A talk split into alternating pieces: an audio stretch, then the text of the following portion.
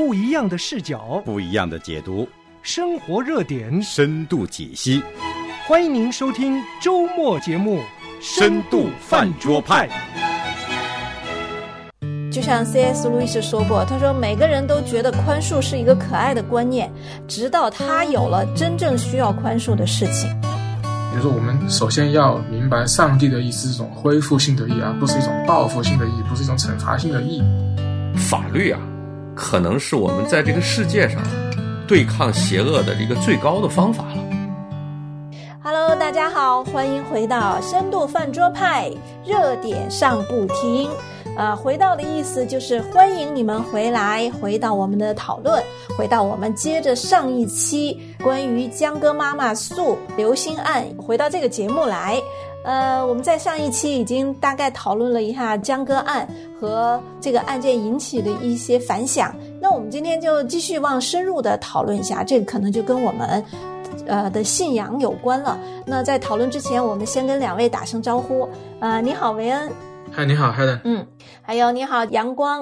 啊，海伦好，维恩好，听众朋友好。听众朋友们好，大家好。呃，在这个江歌妈妈诉刘星案的当中啊，我们就像我们之前讲到的，这个网络上啊，可以说是掀起轩然大波。当然，其中有正方，也有反方，也有支持刘鑫的。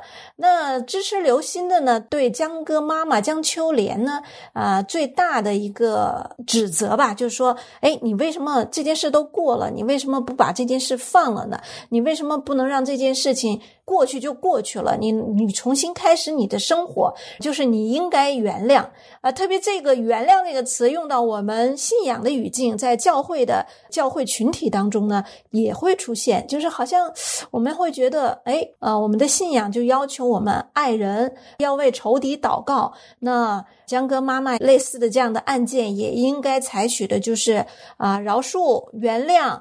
放下这个，重新开始，也有这样子的一些声音出现。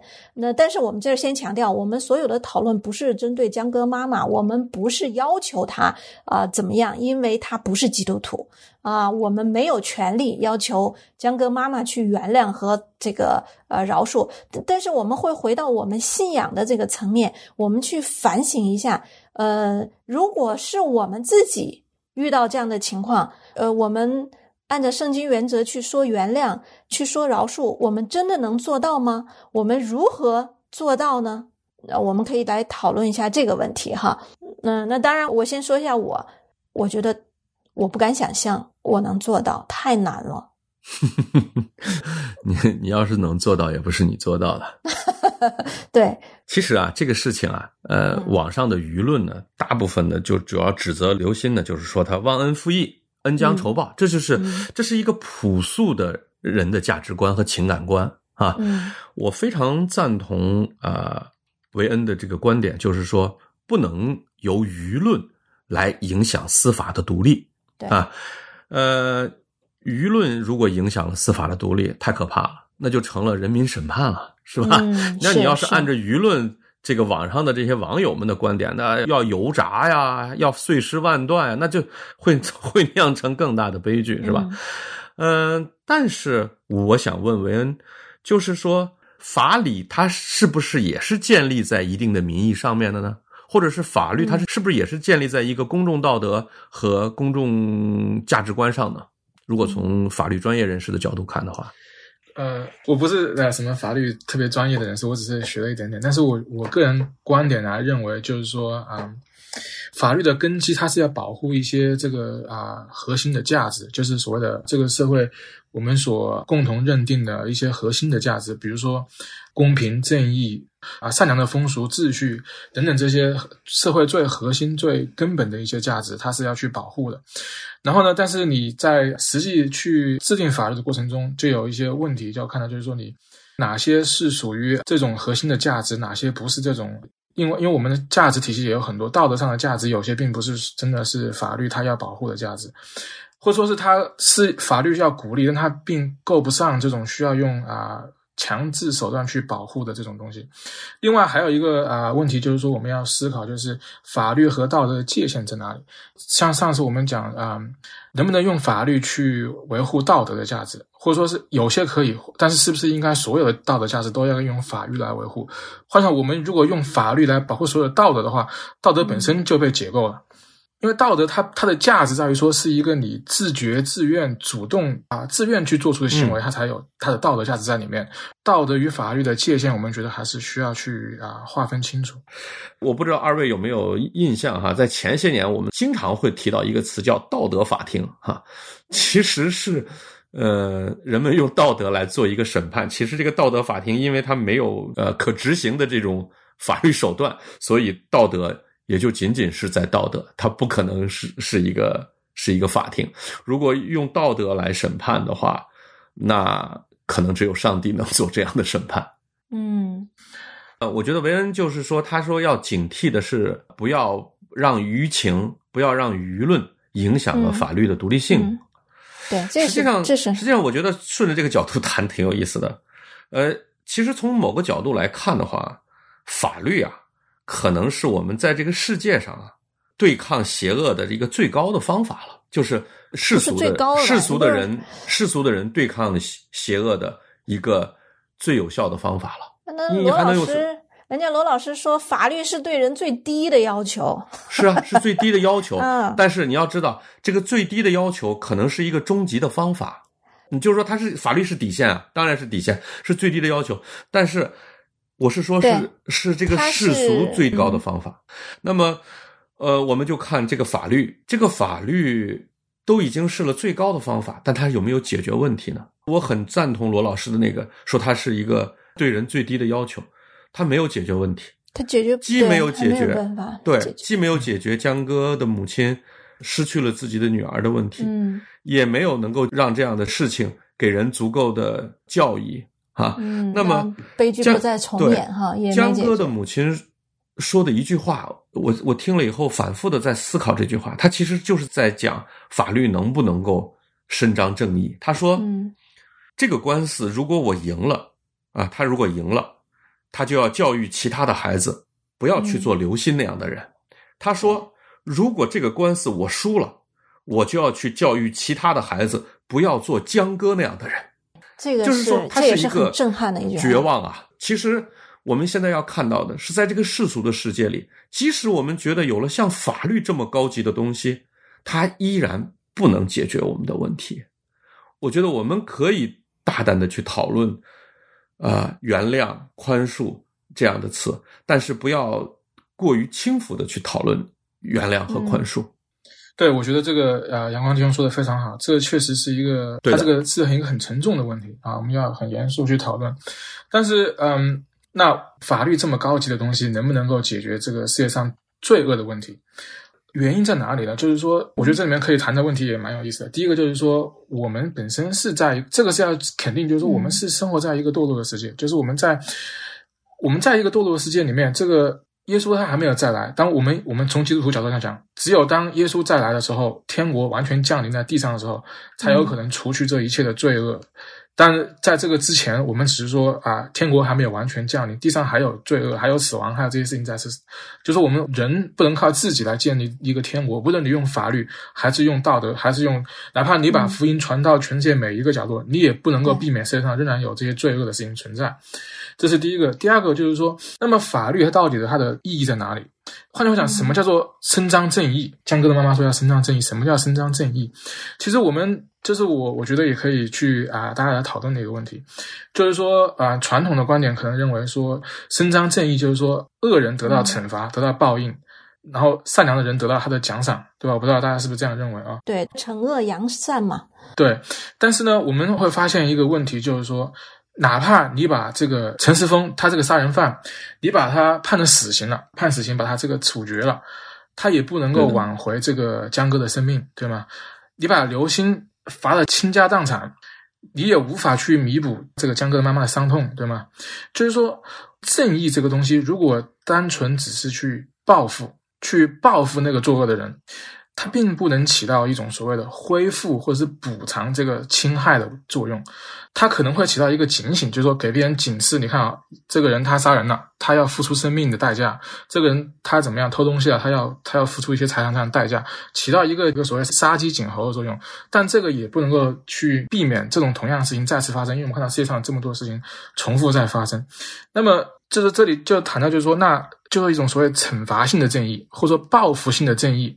它有没有价值？它的它合不合理？就是我们我们所谓的公正，我们怎么样去理解正义、公义？怎么样去理解？其实放到我们的信仰里面也很有意思，就是我们怎样理解上帝的义？他的义是这种所谓的报复性的义、惩罚性的义，还是一种所谓的另外一种义？我们看的是现在有很多这个国家都在废除死刑。为什么要废除死刑？就是你如果把一个杀人犯用死刑判决，让他去处决了，把这个人杀死，并不能够让那个被杀那个受害者复活。去杀下这个人，只是造成了更多的伤害。事后这种报复并不能弥补之前的损失。当然，这只是废除死刑其中一个原因啊。那么，这种惩罚性的、这种报复性的这种正义，到底是不是啊合理的，或者是不是真正的好的？还是说我们人处于一种很原始的这种所谓的报复的冲动？就是我要你，你打的我要打回你去，我要报复你。或者说，江哥妈妈她讲的这种伸张正义，是到底是正义，还是一种报复性在后面？我我是觉得，嗯，既然世界上有法律哈，既然我们各个国家其实已经制定了法律来限制恶，不管是它是惩罚性的还是报复性的，但是在法律的框架许可的范围内，我觉得走法律是。一个最基本的一个选择。当然，你说到呃，我们来谈到真正的能解决问题，那个就一定要进到超越法律的一个层面，那就是信仰的层面了。人们以为超越法律的是道德，实际上也不是。人的情绪化的道德是靠不住的。那么，我们不得不谈到的是呃，宽恕和爱，但是。我刚才 Helen 有说说啊，江哥的母亲不是一个基督徒，我们没法要求他去宽恕爱。其实我觉得，即使他是一个基督徒，我们也没法去要求让他去宽恕和爱。只有上帝做得到，因为这个宽恕和爱不是一个人强制做出来的，也不是一个人靠自己的力量能够做出来的。他一定是他被爱了，他被宽恕了，他才有这样的力量去。他是一个。是一个站到一个怎么说呢？我我不知道我们能不能说清楚，是一个拥有无比大力量的人才能够做出这样的一个举动。当然，宽恕和爱的力量也是无比巨大的，那个力量大到真的是摧毁人的这个固有价值观的这样的一种力量。但是我这想强调一下，就是当我们谈宽恕的时候，我们并不是说他不接受他所犯罪带来的惩罚，我觉得不是这个意思。没错，他在他在这个法律上承担的责任就应该被就应该承担。那宽恕是什么呢？实际上，宽恕就是你不再恨他了。呃，对，那这个一定会讲到的。我是想说的话，其实人没有办法赦免人的，只有上帝能赦免人。对的。圣经里面是这样讲，就是说以弗所书里面以弗所四章三十二节说啊，你们要以恩慈相待，存怜悯的心，彼此饶恕，正如神在基督里饶恕了你们一样，对吧？就像你们刚刚讲的，就是我们先被上帝饶恕了，我们才可以去嗯饶恕别人，对吗？其实这种例子也挺多的，我们不是说没有，但我们这个不是谈我们需要谁去做这件事，而是我们说现实生活中是有这样子的一些例子的。比如说我知道的哈，比如说就是很早，大概是九十年代，有一个叫卢刚吧，爱城凶杀案是吧？啊，对，爱城凶杀案，当时对我的冲击也是非常大。对对对，这个因为在我信主的时候就看到了这样的一个故事哈，就是一个叫嗯卢刚的一个留学生，哎，也是留学生啊，你看，对，嗯，在美国的这个爱城啊。他这个，因为他自己这个心胸比较狭隘吧，可能呃也受到一些一些不好的待遇哈，他就拿了一把手枪杀了杀了好几个人，他的导师，杀的有有他的同学、导师，还有一个副校长啊，还有一个副校长。这个原谅的故事呢，就是在这个副校长的身上。这个副校长叫安妮，而且他跟这事儿没关系，他是在另外一栋楼里。这个凶手是下意识的跑到另外一个楼里，就开枪打了，把他打死了。嗯，安妮去世了以后呢？呃，所有的留学生啊，就等着这个，等着这个死者、伤者以及周围公众对他们劈头盖脸的这种讨伐。他们甚至当时已经做好准备，把所有的行李都放在后备箱里，就准备随时撤离了。他们担心会被会受到连累，对，因为卢刚已经自杀了嘛。然后他们就接到了一封信，这封信是安妮三个兄弟写的。他说：“我们刚刚经历了这突如其来的巨大悲痛，在我们伤痛缅怀安妮，就是他们的姐姐的时候，我们的思绪和祷告一起飞向你们，也就是卢刚的家人，就是那个凶手的家人，因为你们也在同样经历同样的震惊与哀哭。”他说：“安妮信仰爱与宽恕，我们想要对你们说。”在这艰难的时刻，我们的祷告和爱与你们同在。这个确实是，呃，震惊了很多人，就包括写这个故事的人，后来呃也成为一个牧师，呃，包括很多人在信主的路上，包括我自己，也是被这种这么高级的一个爱和宽恕，这不是人做出来的，嗯，呃，是打动的。这个一定是从神来的，这个力量太大了。在当时安妮的这个追思礼拜上，就是说，当时很多的留学生啊，他们呃非常忐忑的，因为他们都是中国留学生嘛，他们怕被人家当成一个呃这个施恶的群体对待，但是他们都去参加了安妮这个校长的呃追思礼拜，在这个追思礼拜上，主持的牧师都伸手向他们祝福，说愿上帝的平安与你同在。啊，但他们也听不太懂，但他们听懂了一句话，那个牧师说：如果我们让仇恨笼罩这个会场的话，安妮的在天之灵是不会原谅我们的。嗯，所以说有一种呃，或者这样讲，实际上这种爱和宽恕的力量，就像阳光说的，这才是真正的力量，这是最强大的力量。呃，而且我我们之前也讲到，其实宽恕不是说不让这个他所行的不受法律的审判，不是这个意思哈。宽恕最重要是。我们自己走出一种报复、一种恨、怀恨的这样的一个牢笼。对，我我其实刚刚想说的就是说，为什么基督徒可以有这样的去原谅、饶恕别人的力量？嗯，说简单点，就是上帝先饶恕了我们。但是我觉得，这个耶稣他在十字架上的这样的一个啊，为我们的定十字架这这件事情，实际上是一个一个一个奥秘来了。就是说，他给我们他在十字架上给我们做一个怎样的榜样呢？就是说。就说我们知道耶稣他是他是神的儿子，他也是神，他是因为道成肉身的上帝的儿子。我们人人类能够犯的最大的罪是什么呢？就是把上帝杀死了。我们把耶稣钉在十字架上，就是我们其实把上帝钉在十字架上了。而且钉十字架，大家知道它是一个除了一个很残酷的刑罚以外，它是一个很大的羞辱的刑罚，就是你要你要赤身露体在上面。所以说，我们是把上帝杀了，而且露了上帝的下体。就是这，这是一个人可能能够犯最大的罪。然后耶稣在十字架上还为定他的人代求，说父啊，赦免他们，因为他做他们不知道。就是他这样的一个行为，让我们看到，就是上帝是怎样在饶恕我们，怎样饶恕人的罪。就是我们能做的最大的犯最大的罪，上帝都这样饶恕了。所以说。这个是这个是我们就是去可以去饶恕别人的一个他的一个根基在里面啊，但是确实非常的难。就像 C.S. 路易斯说过，他说每个人都觉得宽恕是一个可爱的观念，直到他有了真正需要宽恕的事情。是，所以我们就你有资格宽恕别人的时候，你能够宽恕别人，才是真正的宽恕。对，嗯，就是我们今天在这儿讨论，我们更多的还是说，呃，不是说我们这样说是一个。高大上的，然后在这个不着地的在说法，而是说我们知道我们缺乏，但是呢，我们却知道有有这种十字架的宽恕这件事真正的存在。所以，那作为一个基督徒来讲，我们如果我们真的有那个处境的时候，需要我们靠着神，我们不知道我们能做到怎样，但是我们更知道的是，我们只有祈求那位在十字架上饶恕了我们的神，能帮助我们。所以这是我们有的一条出路，我是觉得这是一条出路啊。否则的话，你说江哥的妈妈有出路吗？他即使赢了这个官司，但我们不是在要求他，我们还是重复这个前提哈，我们没有在要求他。但是我们可以看到一个光景，就是江哥的妈妈赢了这场官司，但是他真的有出路吗？他里面有平安吗？可能是暂时的出了一口气，但是我相信。心里的那个欠缺，那个那个伤痛，嗯是没有被医治的。所以，如果如果江歌的母亲江秋莲女士是我身边的一个朋友，我不会去现在让她去爱和宽恕。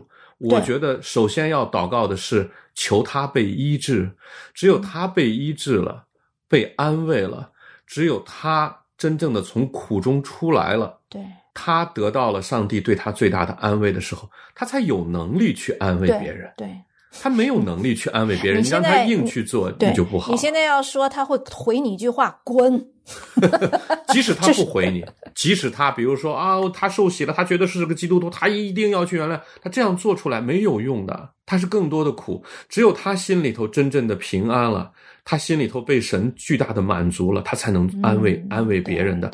就是说，我想这样说更直接一些，你怎样你就有能力去安慰别人，或者是去宽恕别人了。你你只有你用一个东西替代了你的苦难，用一个东西抚平了你的苦难之后，你才有这样给别人爱的能力。你被满足，那谁能满足他？像这样的一个失女之痛，又经受了这么多的在寻求正义的路上，又又是这么多坎坷的一个母亲，嗯谁能安慰她？”。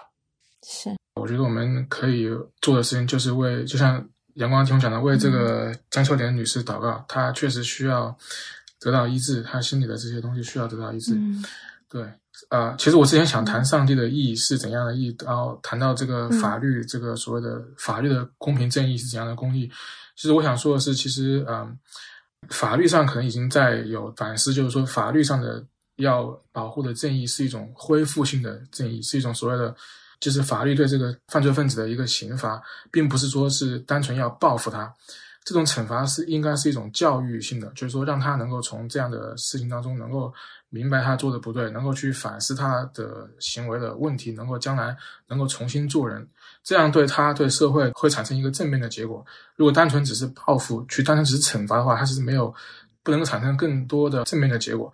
上帝的意其实不是一种所谓的那种报复性的意，上帝的意是一种恢复性的意。上帝希望我们能够恢复跟他的关系，上帝希望我们人与人之间的关系，人与人之间因为各种犯罪、各种互相伤害导致的关系的破裂能够得到恢复。上帝希望我们就是不管是我们自己还是我们人与人之间的关系都能得到一种修复。所以他上帝的意是这种修复的意，恢复性的意。其实我只想说，关于这个点，就是我们首先要明白上帝的意是这种恢复性的意，而不是一种报复性的意，不是一种惩罚性的意。然后我们才可以去谈上帝的爱与公义，才会去知道我们。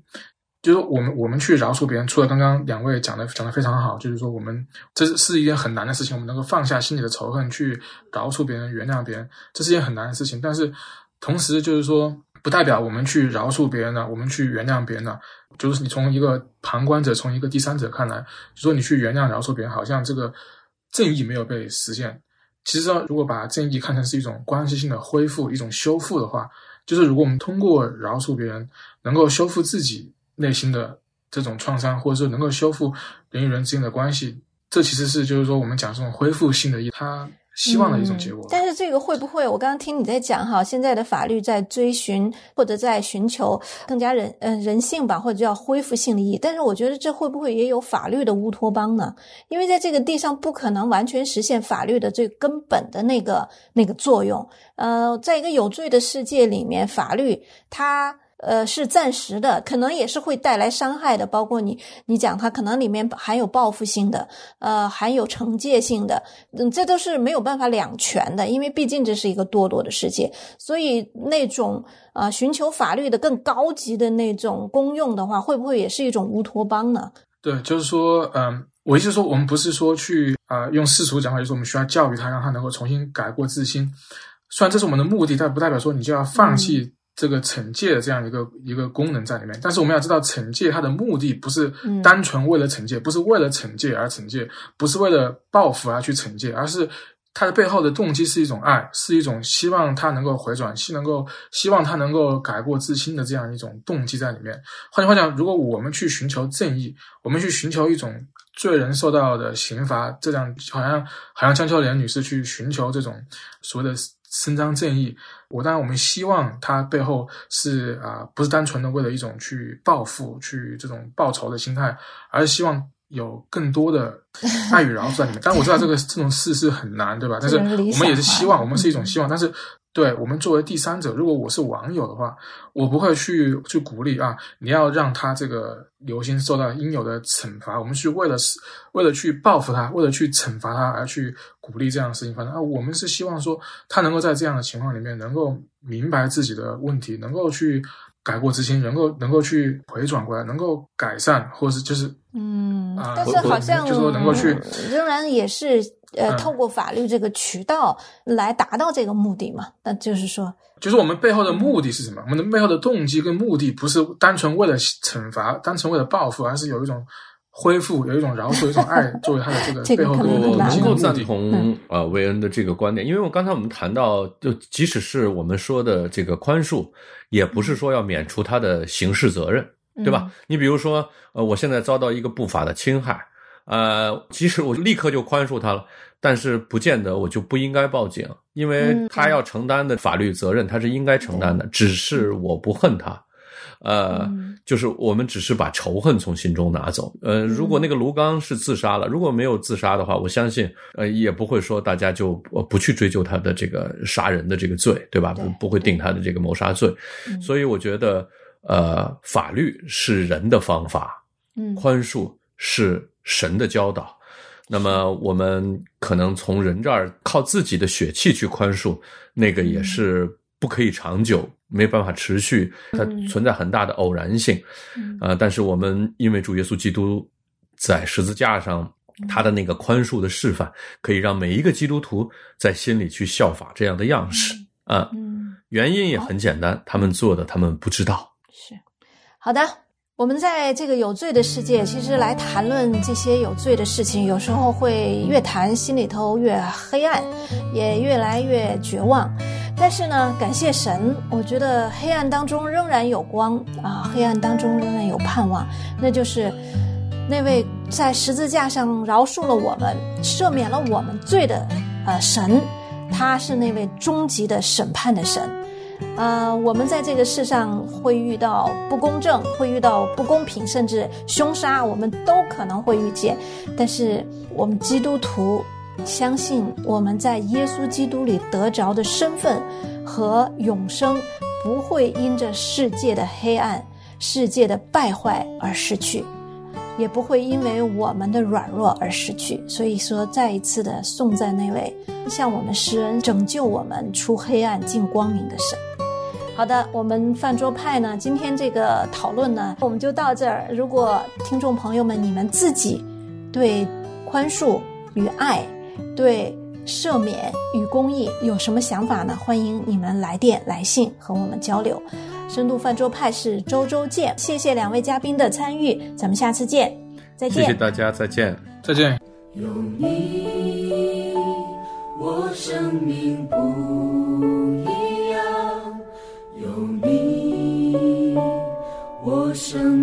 在燃亮。有你，我不害怕困难。有你，我有满足的喜乐。我在深处里求告你，你在天。上听